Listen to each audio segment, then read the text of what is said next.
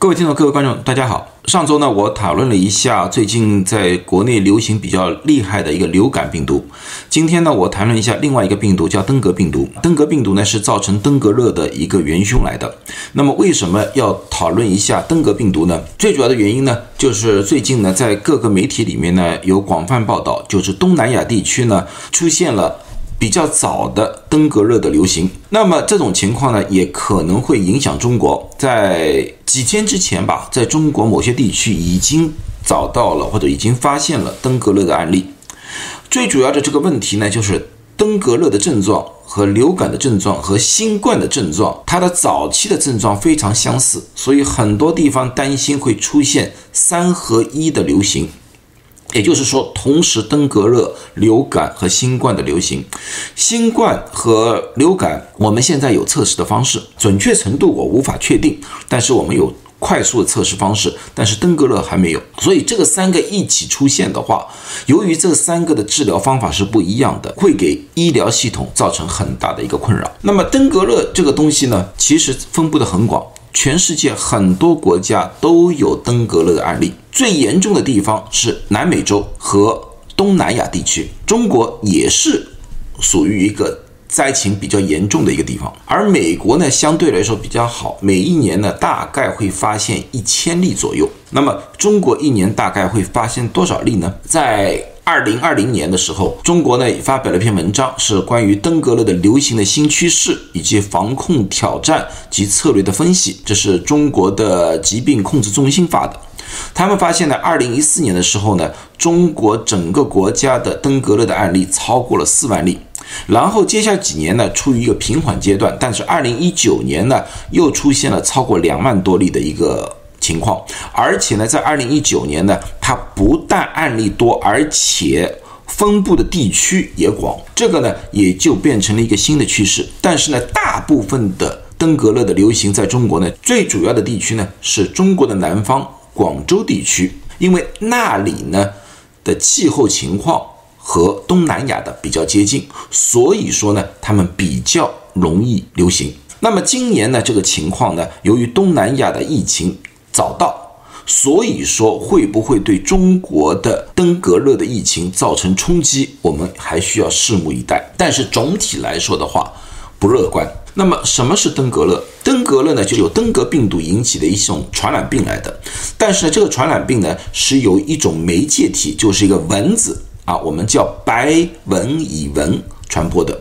在中国呢，我们叫它呢叫做花蚊子。全世界大概一半的人口呢居住在登革热的高发地区，所以呢每年大概有一亿到四亿的人被感染。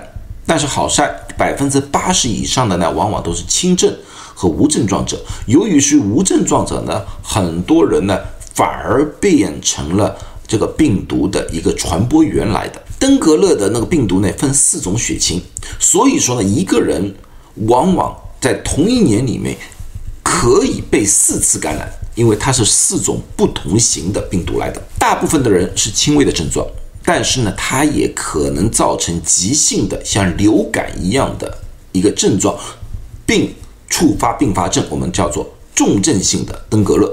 至今为止呢，对于登革热呢，没有任何特效药，但是呢，如果及早发现。及早治疗的话呢，可以把死亡率降到百分之一以下。虽然是百分之一以下，但是如果全世界有四亿人感染的话，那么你们算一算看，大概会有多少人死亡？所以说，登革热的死亡在东南亚地区有些国家，或者说在南美洲的有些国家，是一个非常主要的。造成很多人死亡的一个原因来的，所以我们绝对不能掉以轻心。那么登革热的症状，登革热分普通登革热和登革热重症。登革热的普通症状就是发烧，它的发烧可以发二到十天左右。它其他症状包括三疼、三红、一疹。什么叫三疼？疼就是头疼、眼眶疼、浑身肌肉骨骼疼痛。三红就是面红、颈红、胸红。皮疹就是浑身发疹，那么大家看看这些症状是不是和新冠早期的症状非常相近？登革热的重症，那么就更加严重了，造成头疼、恶心、呕吐、意识障碍、颈部强直、就是颈颈啊比较僵硬，有点脑膜炎的一种感觉，甚至于会出现消化道出血，甚至于出现出血性的一个休克大出血，这个往往是造成死亡的一个最主要的一个原因。登革热的治疗现在没有办法治疗，但是我们可以控制体温，但是它的控制体温的方式和新冠不一样。新冠我那时候说了，你们可以用对乙酰氨基酚，也可以用布洛芬。但是登革热不行，登革热只能用对乙酰氨基酚或者叫普乐西痛，千万不要用非甾体的抗炎药，就是像布洛芬呐、阿司匹林这类的，千万不能使用，因为布洛芬、阿司匹林这类药的话，有稀释血液的情况，所以说它有可能加重登革热而造成的出血现象，使病情更加严重。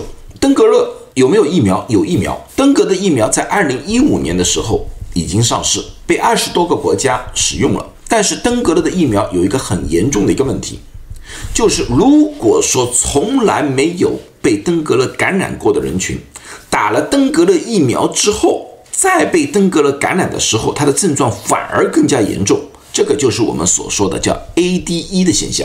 所以说，现在这些疫苗，包括美国在内，美国也有这个疫苗，也让大家注射，但是有严格的控制，必须就要在登革热流行地区，像美国登革热流行的最主要的地区是佛罗里达州。如果在那个地方是处于一个高风险地区，年龄在九到四十五岁之间，而且过去至少被一种登革热病毒感染过的人。